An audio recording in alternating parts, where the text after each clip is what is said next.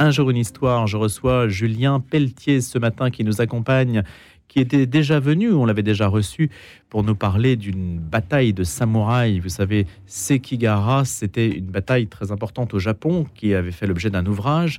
Et aujourd'hui, Julien Pelletier, historien spécialiste du monde militaire japonais, va nous parler de ces samouraïs. Une autre histoire des samouraïs, le guerrier japonais en trombe et lumière, aux éditions Perrin. Bonjour Julien Pelletier. Bonjour Louis Dauphren. On n'a que des images un petit peu toutes faites sur les samouraïs côté occidental c'est ce que je pense, mais c'est aussi vrai d'ailleurs du côté euh, japonais. Hein. C'est c'est un personnage, c'est une figure qui a été tellement longtemps idéalisée hein, pour, pour servir à, euh, à la fois les, dessins insulaires et puis correspondre à nos, à nos critères, euh, qu'il a fallu du temps pour lui redonner un peu forme humaine, si j'ose dire, et c'est ce que je m'efforce de faire dans cet ouvrage. Le samouraï, c'est l'équivalent du chevalier?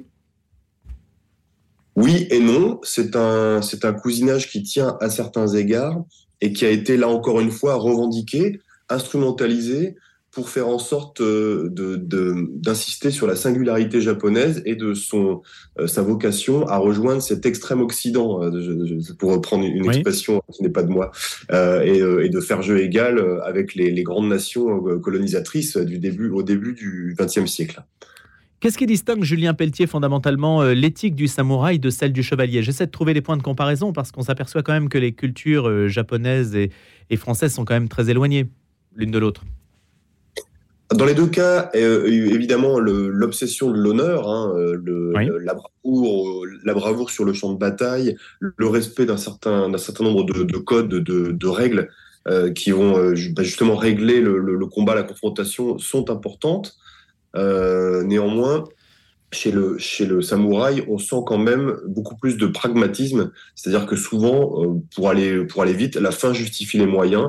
Le recours à la ruse ou à des procédés qu'on pourrait considérer selon nos propres critères comme, euh, comme déloyaux n'est pas nécessairement un problème. ça, ça vaut d'ailleurs pour la trahison, y compris en plein cœur de la bataille, cas qui émaille abondamment l'histoire du Japon. Cela correspond-il à une caste? Dans un premier temps, non. Disons que dans, tout au cours de tout le premier Moyen Âge japonais jusqu'à la grande charnière qui constitue la bataille de Sekigahara, dont vous parliez tout à l'heure, euh, donc en, 1600, pendant toute la période des guerres civiles, au sens euh, pris, euh, prise vraiment au sens très large, c'est une catégorie qui est relativement poreuse hein, et assez, assez variée en termes de type, en termes de typologie sociale. Et puis à partir de, de l'avènement de la période Edo, donc paradoxalement du retour à la paix civile, de la fin de ces guerres, Là, effectivement, on voit se former euh, des catégories beaucoup plus compartimentées et le samouraï, désormais, va constituer une forme de caste, en effet. Comment le devient-on? Alors, auparavant, euh, avant cette cristallisation des, classes sociales, on ne le devient pas nécessairement. Hein. Il suffit parfois d'être un, d'être un l'un de ces fantassins euh, au pied léger qui accompagnent les armées en campagne et qui améliorent l'ordinaire du fait de rapines et de, butin. Il suffit parfois de, montrer un certain talent militaire pour pouvoir se hisser euh, au sein de cette, de catégorie, euh, et, parfois jusqu'au pinacle, hein, jusqu'au sommet. Et puis effectivement, à partir du, du début du XVIIe siècle, là, euh, la donne change et ça va être, il va s'agir plutôt d'un titre héréditaire. Et comment les samouraïs exercent-ils, j'allais dire, cette activité ou répondent-ils au code d'honneur que cela, que cela engage C'est-à-dire, ont-ils l'occasion d'exercer en fait et de montrer qui ils sont? Mais justement, là encore, ils y répondent de manière assez diverse, pas, toujours glorieuse.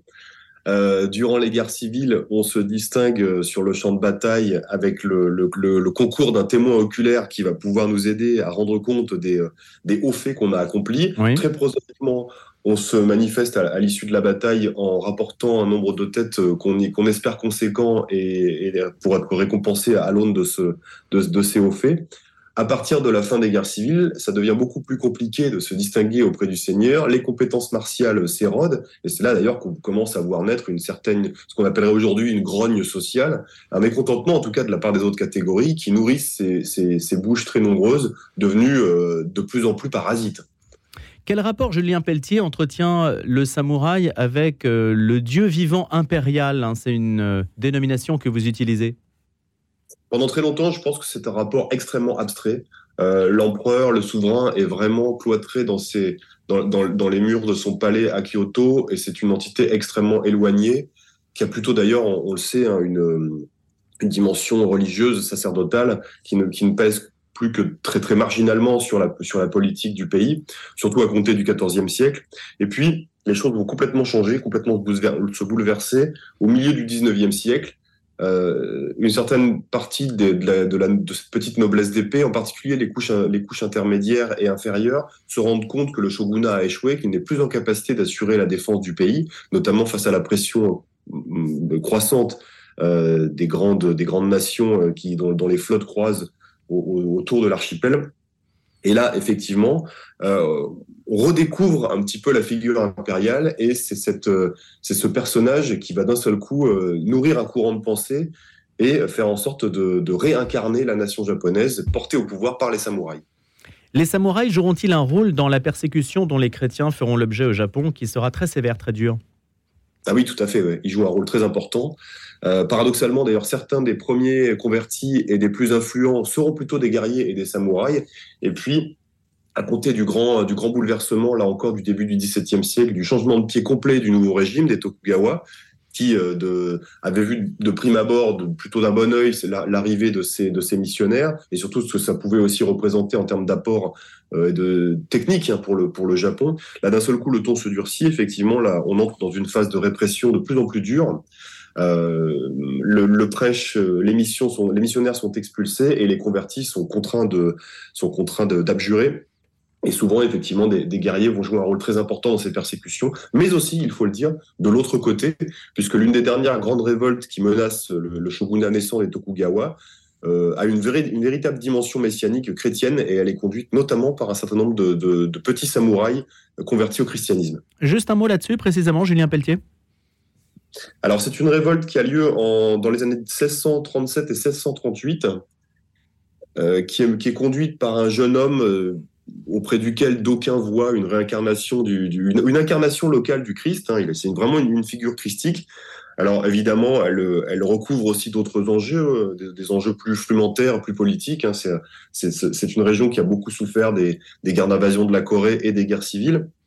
Mais effectivement, euh, on voit euh, on voit sur les, sur les murailles du château des bannières chrétiennes et il y a le, comment dire, la répression de cette, de, de, cette révolte va avoir des répercussions aussi en Europe où on commence à comprendre que c'en est terminé avec le Japon et qu'il est inutile de poursuivre l'œuvre évangélisatrice. Au contact de la mondialisation, les samouraïs vont-ils s'adapter d'une manière ou d'une autre? Oui, ils vont s'adapter.